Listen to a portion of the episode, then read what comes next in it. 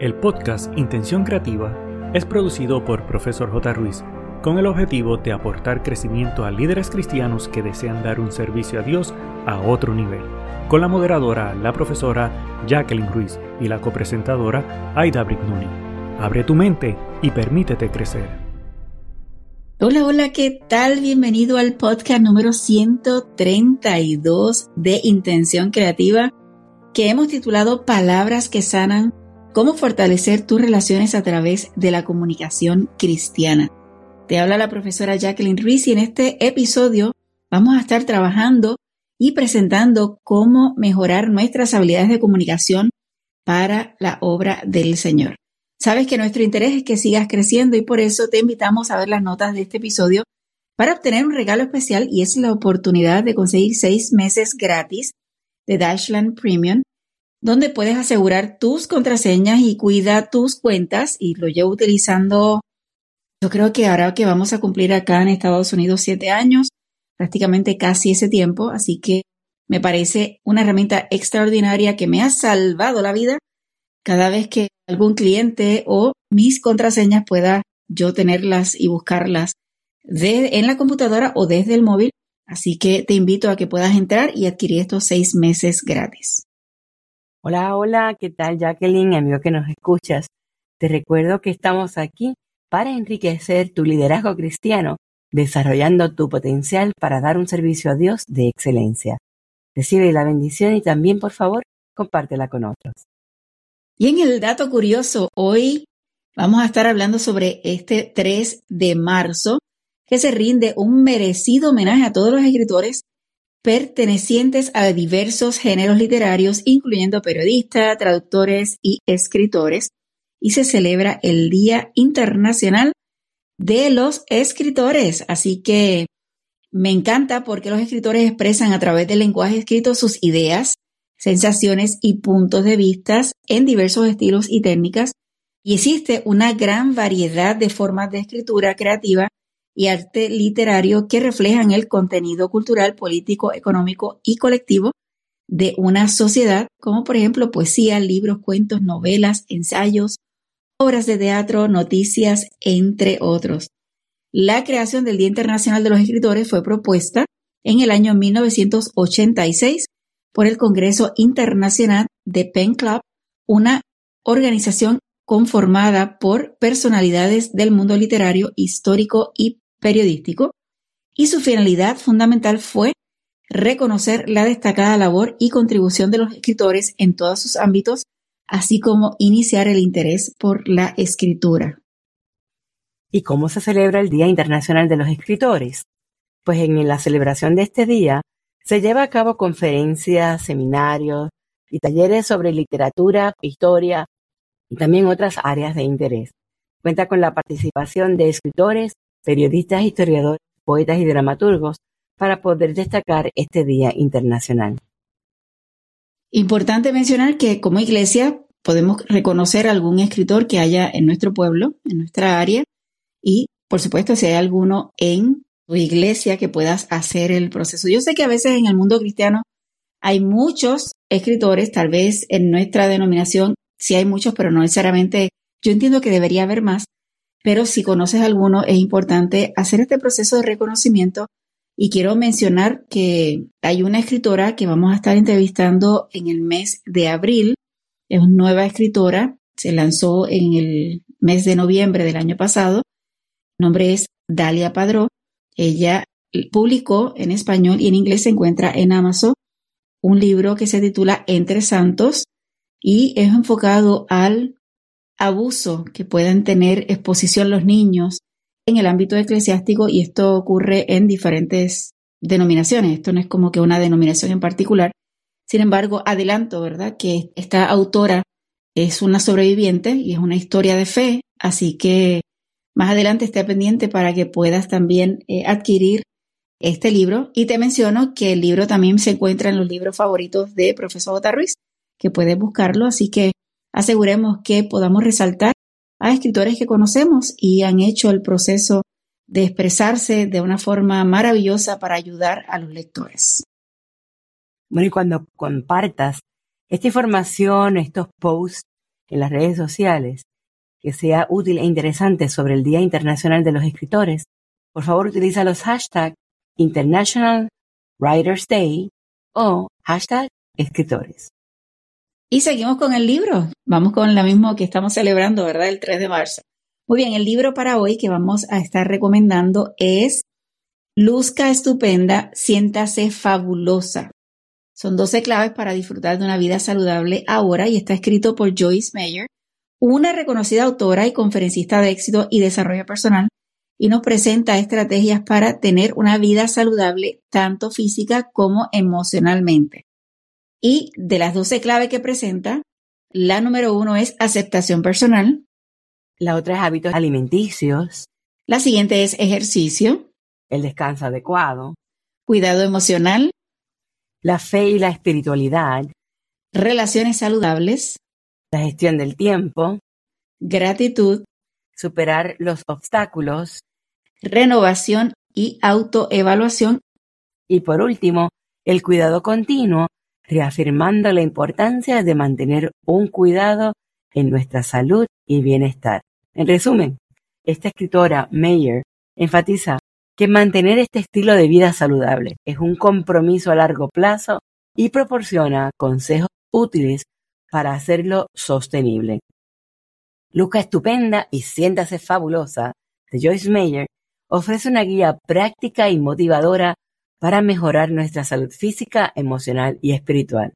Y a través de estas 12 claves nos invita a tomar el control de nuestras vidas y disfrutar de una vida saludable ahora. Recuerda, mi querido amigo, que para adquirir el libro puedes visitar el enlace que vas a encontrar en las notas del episodio o puedes visitar la página web profesorjruiz.com y en el área donde dice Tab, la parte de arriba del menú, donde dice el libro favoritos, allí también lo vas a poder encontrar. Por favor, es importante que sigas creciendo y para eso estamos compartiendo y recomendando estos libros para que pueda ayudar en tu crecimiento, en tu desarrollo personal. Nosotros no estamos compartiendo necesariamente libros que son de doctrinas, sino son enfoque al liderazgo, enfoque a tu persona para que puedas seguir creciendo. No son todas de la misma denominación, quiero mencionarlo. Así que si de pronto encuentras algún libro que lo adquieres y dice algo lees algo que no va de acuerdo a tu denominación, simplemente sé sabio y toma lo que es importante, ¿verdad? Que pueda, tú puedas continuar creciendo y descarta lo que no vaya con tu denominación, pero hay que crecer. No debemos limitarnos a solamente un cuadrito, sino poder abrir el abanico para que podamos seguir creciendo, que es el propósito de Profesor J. Ruiz, de darte herramientas para que tu liderazgo pueda llegar a otro nivel. Vamos a comenzar con el tema de hoy y como mencionamos, el título es Palabras que sanan, cómo fortalecer tus relaciones a través de la comunicación cristiana. Y hoy nos centraremos en fortalecer nuestras relaciones. ¿Por qué? Porque nuestras relaciones son importantes en el liderazgo y parte de este proceso de las relaciones es que tengamos una comunicación efectiva, porque de lo contrario no nos podemos dialogar, no podemos entrar en contacto con otro ser humano efectivamente. Y por eso te vamos a compartir los siguientes consejos para que como líder cristiano puedas implementarlos en tu liderazgo en la iglesia. Y el primero que vamos a mencionar es escucha activa. Para construir relaciones sólidas debemos aprender a escuchar activamente. Esto implica prestar atención a lo que la otra persona está diciendo sin interrumpir, juzgar o planificar nuestra respuesta antes que esta persona termine de hablar y yo sé que muchos hemos caído en esa tentación, pero es incorrecto. Así que tenemos que aprender a escuchar activamente. Es importante entender el mensaje y demostrar empatía hacia la persona que nos está hablando. El punto número dos es claridad y concisión, porque la comunicación efectiva implica transmitir nuestros pensamientos y nuestras ideas en una forma que sea clara y concisa. Hay que evitar el uso de estas jergas o de estos términos complicados que puedan generar confusión. Hay que organizar nuestras ideas antes de hablar porque esto nos va a ayudar a comunicarnos de manera efectiva. Y un punto que también traigo a colación en esto de claridad y concisión es el hecho de que cuando estemos hablando, especialmente ahora que las redes nos han permitido tener apertura con tantos lugares en el mundo, que utilicemos palabras que puedan ser entendidas por todas las personas hispanoparlantes y que no sean regionalismos. De esta manera aseguramos que el mensaje pueda llegar claro. El tercer consejo es el uso del lenguaje no verbal. Mi querido amigo, si piensas que no, que solamente lo importante es lo que se escucha, no, realmente es la combinación de cómo nuestro cuerpo está reaccionando a lo que vamos a mencionar y lo que estamos diciendo. Así que es fundamental para que esa combinación funcione y tiene que llevar en, parejo, ¿verdad? Que si yo estoy expresando algo alegre, que nuestro rostro también esté alegre. Así que es fundamental para que realmente el mensaje pueda llegar efectivamente. Hace poco estuve viendo un video que me encontré en las redes cuando coronaron al rey de Inglaterra, cuando su hijo estaba mencionando una frase que tenía que decir, unas palabras. Me pareció sumamente curioso cuando esta persona está analizando que en el momento que él estaba arrodillado frente a su papá y estaba diciendo el mensaje, nunca lo miró a los ojos, nunca lo miró a la cara, él miraba hacia el lado, claro, estaba leyendo al lado el mensaje que tenía que decir, pero cuando regresó a donde él no lo miró a la cara directamente. Y realmente dio una sensación muy extraña, ¿verdad? Que no había una relación buena entre ambos. Así que por eso es importante que cuando estemos hablando, nuestro lenguaje no verbal, aseguremos que estemos conscientes, prestar atención a nuestra postura, a nuestras expresiones faciales, si nuestros brazos están cerrados, cómo estamos mirando, todos los gestos que tenemos en nuestro cuerpo para que vayan consono con lo que estamos mencionando. El lenguaje corporal adecuado va a respaldar y reforzar nuestro mensaje, mejorando así nuestra comunicación. El cuarto punto es practicar la empatía. Y todos ya estamos muy claros en la definición de qué es ser empático, que implica ponerse en lugar de otra persona y entender los sentimientos, las perspectivas, ponerse en el otro lugar. Y esto como líder te permite tener una comunicación efectiva y establecer relaciones mucho más sólidas. Porque cuando escuchamos con atención, mostramos comprensión y validamos las emociones de la otra persona, que son un elemento clave para poder practicar la empatía. El siguiente consejo es aprender a dar y recibir retroalimentación. Yo creo que esto es importantísimo porque la retroalimentación constructiva es una herramienta poderosa para mejorar nuestras habilidades de comunicación y fortalecer nuestras relaciones. Yo recuerdo que hace unos cuantos años atrás, tal vez hace poco, escuché concepto que cuando nos dicen a uno qué bien te ves o qué bien te queda ese vestido, qué bien te queda esa ropa o ese color. A veces las damas tenemos la costumbre de decir, eh, ay, sí, pero esto es algo eh, económico que compré, sí, esto es lo último que saqué así de, ropero, y no aprendemos a recibir esa, esa retroalimentación, ¿verdad? ese comentario.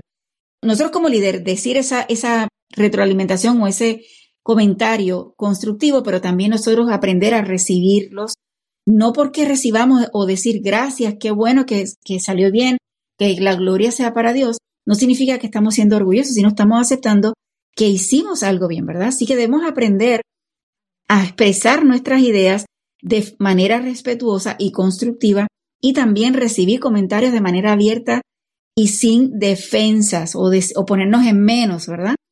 Porque la retroalimentación mutua nos ayudará a crecer y mejorar como comunicadores. Y ahora te comento, todo esto que estamos hablando de las palabras que sanan para fortalecer las relaciones a través de la comunicación cristiana, ¿qué tal si vamos a la Biblia y vemos algunos ejemplos donde esto fue un hecho real? Yo creo que en el caso de Abraham y Dios, en Génesis 18, encontramos el relato de cómo es que Dios se comunica con Abraham cuando le informó sobre el destino de Sodoma y Gomorra. ¿Te acuerdas de esa sección en la Biblia? A través de esta conversación, Abraham intercede ante Dios por la vida de estos justos en estas ciudades.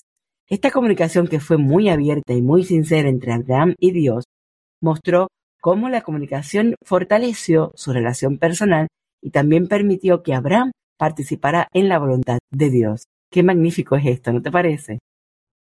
Por otro lado, tenemos a Moisés y Aarón. En Éxodo 4, Dios habla con Moisés y lo llama a liderar al pueblo de Israel de la esclavitud en Egipto. Moisés se siente inseguro y le pide a Dios que envíe a alguien más a hablar en su nombre. Tal vez te sientes identificado, Dios te llama para algo y tú dices, no, no, no, yo creo que mejor manda a fulano o a fulana. Dios entonces le dice a Moisés que su hermano Aarón lo acompañará y hablará por él. Y paro aquí porque yo creo que igual hay a veces que está bien que nos sintamos inseguros y que le digamos a Dios. Tal vez Dios dice a otro líder, vamos a ayudar a esta persona para que pueda seguir creciendo. Entonces, tú como líder siempre debes estar listo que si has crecido y tienes más experiencia, asegúrate, no seas egoísta, sino asegúrate que puedas estar dispuesto a ayudar a otras personas a crecer, a darle la oportunidad de, desarrollar el liderazgo que tiene dentro, ¿verdad? Y sobre todo, si Dios te dice que lo hagas, si Dios te llama o te da esa, esa sensación de que debes hacerlo. Esta comunicación abierta y la colaboración entre Moisés y Aarón fortalecieron su relación y les permitió cumplir el propósito que Dios tenía para ambos y juntos. ¿Y qué tú me dices cuando buscamos en Juan 21 la conversación de Jesús y Pedro? ¿Te acuerdas que después de la resurrección de Jesús hubo un diálogo que fue bien significativo entre Jesús y Pedro? Jesús le pregunta a Pedro tres veces si él lo ama y le encargó a cuidar de su rebaño.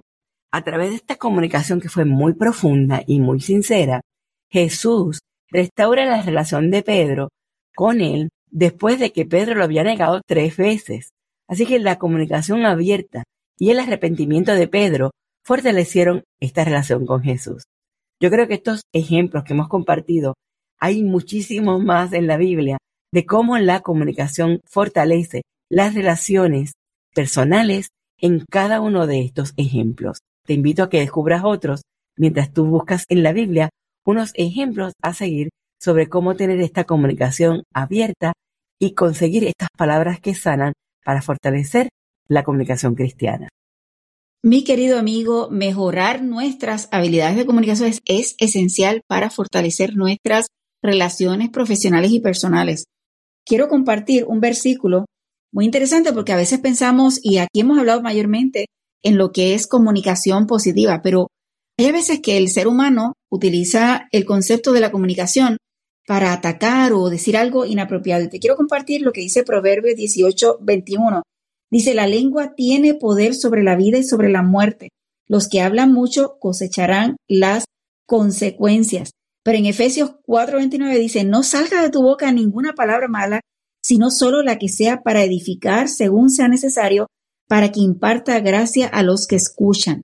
Así que mi querido amigo, asegúrate que día a día lo que estás haciendo, además de escuchar activamente, tener la claridad y concisión, usar el lenguaje no verbal, la empatía y la retroalimentación constructiva que definitivamente son claves para este proceso.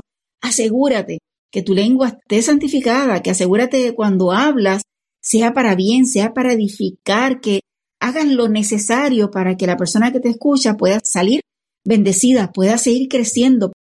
Yo sé que a veces es difícil, a veces estamos en situaciones eh, complicadas y tenemos mucho estrés y ahí nos sale la, la, lengua errónea, la lengua, yo digo, de, de, humana, pero aseguremos, ¿verdad?, que día a día, en lo que hablamos en el, en el episodio anterior, tengamos esa sección de 15 minutos en la mañana para asegurar que nuestro día pueda ser lleno de bendición, lleno y dirigido por el Espíritu Santo, para que esa lengua pueda ser controlada y puedas asegurarte que día a día puedas seguir creciendo y desarrollando las habilidades de comunicación para llegar más allá, para que puedas de alguna forma con comunicación y tu ejemplo liderar para bendición y a llevar a tu equipo a otro nivel.